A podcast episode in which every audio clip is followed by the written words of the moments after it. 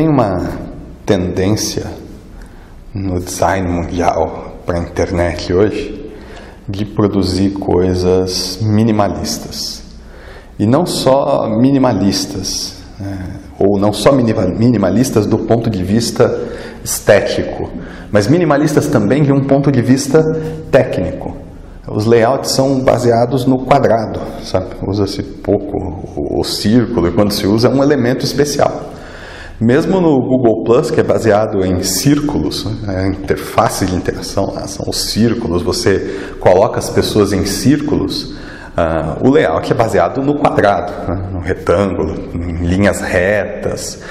A gente está colocando em desuso as sombras, os gradientes acentuados, os mesmos cantos arredondados, está tudo ficando quadrado. Uma tendência que está no Facebook, é, no Google, no Twitter, uma tendência que você pode ver no Windows 8. Né? É, por que isso acontece? Bom, eu não sou designer, eu ouvi uma porção de designers dando explicações a respeito de usabilidade, também de tendência, design também tem um pouco de moda, né? Os sites que se faz hoje são muito diferentes dos que se faziam há 5 anos atrás, que são diferentes dos que se faziam há 10 anos atrás é, essa moda, essa tendência também é baseada em estudos, estudo de usabilidade, principalmente do que funciona, de como as pessoas estão usando, isso é baseado em números. Né?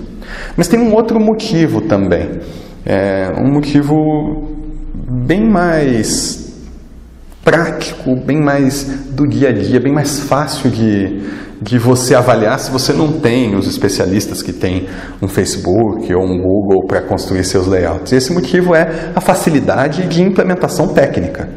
O layout baseado em quadrado, o layout minimalista, ele é mais fácil de construir. Né? É, a gente está vendo hoje na, na internet uma convergência entre as áreas que constroem sites e aplicativos. Quer dizer, o designer está cada vez mais próximo do programador front-end, que está mais próximo do programador back-end, que está mais próximo da, da equipe de infraestrutura. A gente está ouvindo o pessoal falar, por exemplo, de DevOps. Não esquece, não tem um time de infraestrutura separado, põe esse pessoal todo aqui dentro. A gente está vendo a turma do Node.js trabalhando back-end e front-end, o mesmo programador, usando a mesma linguagem. A gente está vendo cada vez mais os times se aglomerando e não ficando em departamentos estanques. Eu vou falar disso logo num outro vídeo aí. É, essa aproximação está trazendo frutos muito bons. Eu acho que um desses frutos é o design minimalista. Quando você põe na mesma mesa para conversar um cara que está estudando como é que as pessoas estão se relacionando com o site, como é que elas estão usando, como é que elas estão entendendo o layout, e um cara que constrói efetivamente as telas, que, que tem a tecnologia envolvida ali, eles chegam numa boa solução, uma solução que é fácil de construir e que ao mesmo tempo funciona muito bem para os usuários. E você pode se perguntar assim, puxa, o Facebook, o Google, os caras têm dinheiro para caramba, por que, que eles estão preocupados em fazer coisa fácil de construir?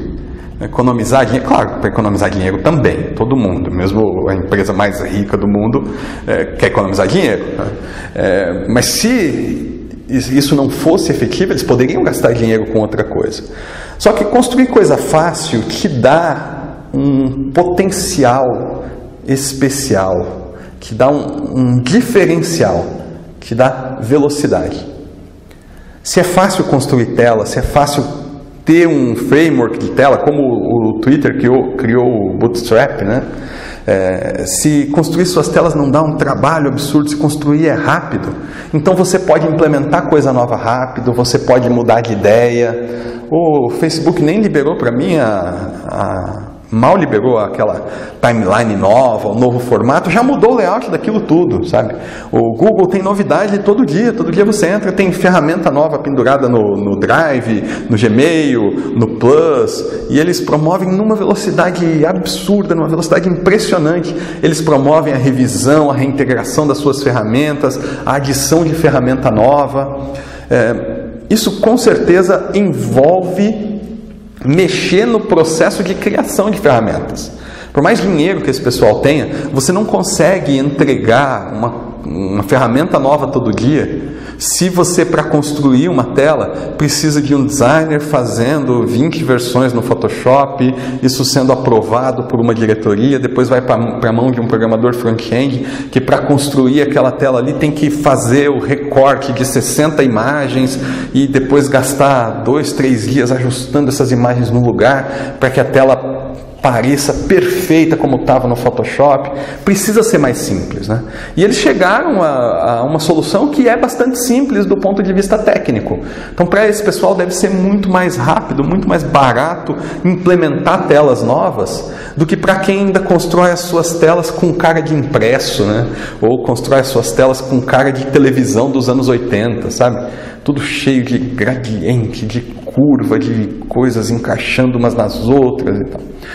Então, é, é claro que você tem que fazer uma escolha. Né? Você vai abrir mão de coisas que talvez você achem bonitas, elegantes, em prol de uma velocidade. Mas o que é, esses bons layouts minimalistas implementados hoje têm nos mostrado é que você pode ter uma solução que é fácil de implementar, que é rápida de implementar, uma solução que vai te dar a velocidade que você precisa depois da criação do projeto, quando ele estiver em manutenção e você estiver fazendo revisões nele, você estiver criando novas funcionalidades, criando novas telas, uh, o seu design não vai ser uma pedra no seu sapato. Pelo contrário, ele vai te ajudar a criar coisas rapidamente e ao mesmo tempo seja um visual que funciona muito bem, que as pessoas conseguem usar e que é apelativo, que é bonito, que todo mundo olha e diz, puxa, como, como ficou bom isso, né? Isso é possível, tem um monte de gente fazendo por aí. É, então, eu queria te dar um conselho para você começar, né? Porque tem um monte de gente fazendo legal, mas por onde eu começo? E esse meu conselho é: envolva um programador tem que ser um programador que tenha a cabeça aberta, não pode ser o, o, programador da caverna, né? aquele cara que você tranca numa salinha, enfia comida por debaixo da porta para ele ali, porque ele não, não consegue falar com ninguém.